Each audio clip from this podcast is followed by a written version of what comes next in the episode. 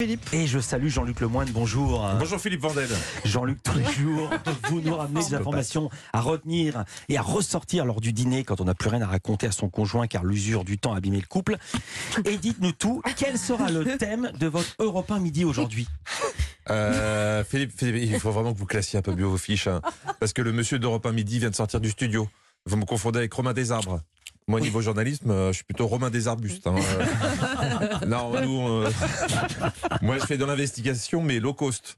Mais si ça peut vous faire plaisir, j'ai Mhm. en effet des infos importantes, car ce week-end, je suis tombé sur la news. Arrêtez tout, ça risque de changer votre vie à jamais à tous. hein. C'était sur France Info dans le billet Science. Le bol que vous choisissez dans lequel vous mettez vos chips a une influence sur leur goût. C'est dans le bol bleu que les volontaires qui ont participé à cette étude menée à l'université de Portsmouth ont préféré leurs chips. Oui, il y a des chercheurs qui sont payés pour manger des chips dans des bols de couleur. Je veux ce job. Je crois que j'ai des compétences. J'ai un master en Pringles. Alors évidemment, vous vous demandez pourquoi les chips sont meilleurs dans un bol bleu que dans un bol rouge. Ça change quoi au niveau du ressenti? Elles étaient plus salées, elles avaient plus de goût. En tout cas, ne choisissez surtout pas le bol blanc, c'est la pire des trois couleurs testées par les chercheurs. Mais- tellement, mais tellement, moi, moi quelqu'un qui me présente des chips dans un bol blanc, je lui balance à la gueule, hein, direct. Ah, Franchement. En même temps, c'est intéressant. Ça veut dire que le cerveau est un organe facile à tromper. Si ça se trouve, la réforme des retraites, Elisabeth Borne se serait habillée en schtroumpfette, ça serait passé comme une lettre à la poste. Je, je vous dis ça parce que hier, au JT de TF1, je suis tombé sur un autre reportage essentiel à Landerneau. Ils sont tous là. Le grand schtroumpf, les schtroumpfettes et même le schtroumpf danseur. Avec une seule chose en tête, schtroumpfer le record du monde du plus grand rassemblement de schtroumpfs. Oui, ce week-end, on- on a beaucoup parlé des Black Blocs, mais il y avait aussi des Blue Blocs. hein. Des gens déguisés en schtroumpf qui se réunissaient dans un parking, enfin sur un parking en Bretagne. Mais ça valait le coup, car le record du monde appartenait à une ville allemande euh, depuis deux ans. Et là, eh ben, ils l'ont toujours, hein, car il y avait que 2532 schtroumpfs à Landerneau. Il en manquait 230 pour entrer dans le Guinness Book. Oh non. Ouais. Hum, dommage. Oui, mais comme en France, on ne perd vraiment jamais. Pour se consoler, les participants peuvent se dire qu'ils ont probablement créé le plus grand rassemblement de schtroumpfs sous la pluie.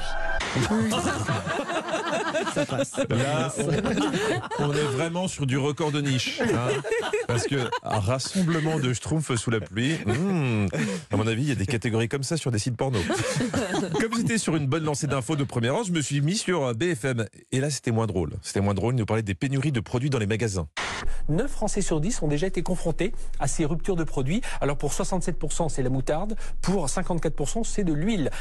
Alors, je vais être sérieux deux secondes, je suis désolé, mais ça, ça me fait flipper. hein, parce que je passe beaucoup de temps dans les supermarchés et, et les gens, je sais pas si vous avez vu, ils deviennent irrationnels. L'autre fois, je les voyais, ils achetaient tout ce qu'ils pouvaient en huile de tournesol. C'était pathétique. Du coup, j'ai acheté les dernières bouteilles qui restaient. ah non, mais chez moi, j'ai un stock d'huile de tournesol et de PQ. Je sais pas comment je vais finir, je sais juste que je serai gras avec le cul propre. C'est bon, vous avez l'image Mais tellement. ce week-end, j'ai aussi découvert, euh, comme, tout, euh, comme vous tous, hein, cette information qui m'a mis en état de choc. Bruce Toussaint a tout arrêté pour l'annoncer.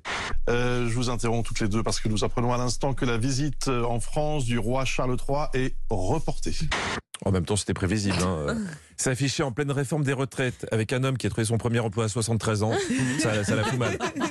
Mais c'est dommage cette annulation parce qu'en ce moment, les gens qui ont envie de voir Emmanuel Macron, ça court pas les rues. Hein Pour une fois qu'il y en avait un de motivé, ça lui apprendra à faire le kiki président. On dit à tout le monde qu'on va manger à Versailles avec le roi d'Angleterre, puis finalement on se retrouve dans un hippopotamus avec Olivier Dussopt et Elisabeth Borne. Même si je fais gaffe, je fais gaffe avec euh, les vannes sur Olivier Dussopt, euh, je commence à flipper. Est-ce que vous, vous avez vu ce qu'on a appris ce week-end? Évidemment. Hein, hein Mm. Sur RMC, ils ont fait un portrait assez improbable. Je serai début, dé- député, parce que débuté, ça veut rien dire. Je serai député NUPES, je commencerai à avoir peur. Depuis plusieurs semaines en tout cas, il cherche à modeler son image. Olivier Dussopt le dure.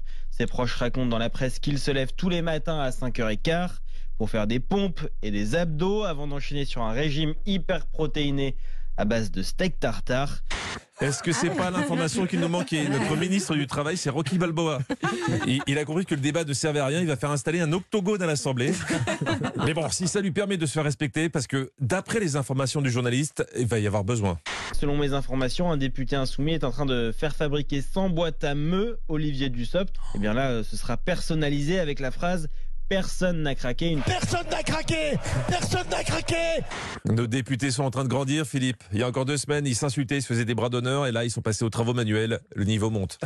Merci beaucoup, Jean-Luc Lemoyne. Une fois de plus, c'était savoureux. On vous retrouve demain. Et d'abord, on vous retrouve de 16h à 18h avec Stéphane Bern sur Europe 1. C'est l'émission historiquement vôtre. Héloïse Goua, bonjour. Bonjour, bonjour.